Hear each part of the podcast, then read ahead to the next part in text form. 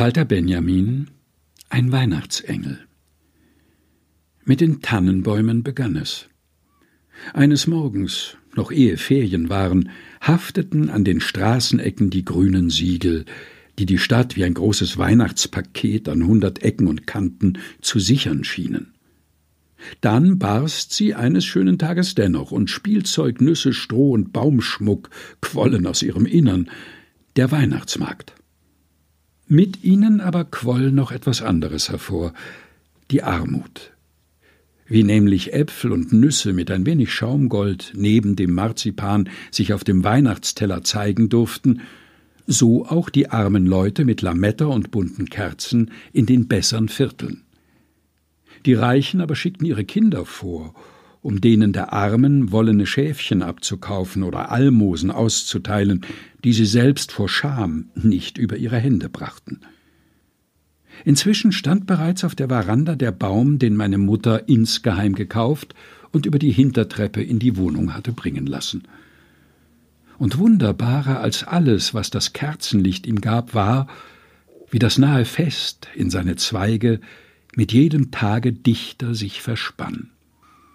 In den Höfen begannen die Leierkästen die letzte Frist mit Chorälen zu dehnen. Endlich war sie dennoch verstrichen, und einer jener Tage wieder da, an deren frühesten ich mich hier erinnere. In meinem Zimmer wartete ich, bis es sechs werden wollte. Kein Fest des späteren Lebens kennt diese Stunde, die wie ein Pfeil im Herzen des Tages zittert. Es war schon dunkel, Trotzdem entzündete ich nicht die Lampe, um den Blick nicht von den dunklen Fenstern überm Hof zu wenden, hinter denen nun die ersten Kerzen zu sehen waren.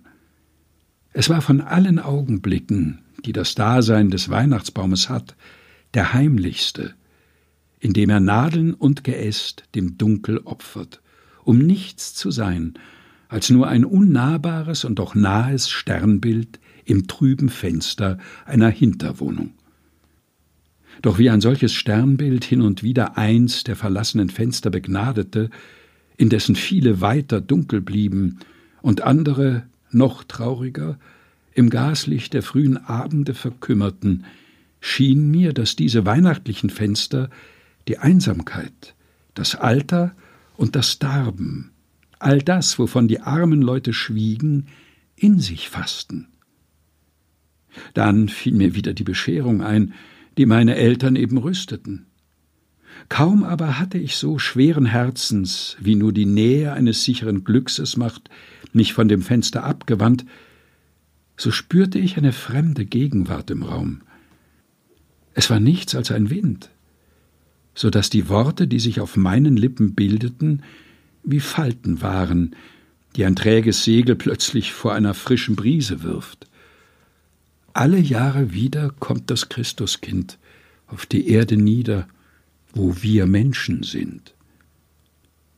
Mit diesen Worten hatte sich der Engel, der in ihnen begonnen hatte, sich zu bilden, auch verflüchtigt. Doch nicht mehr lange blieb ich im leeren Zimmer.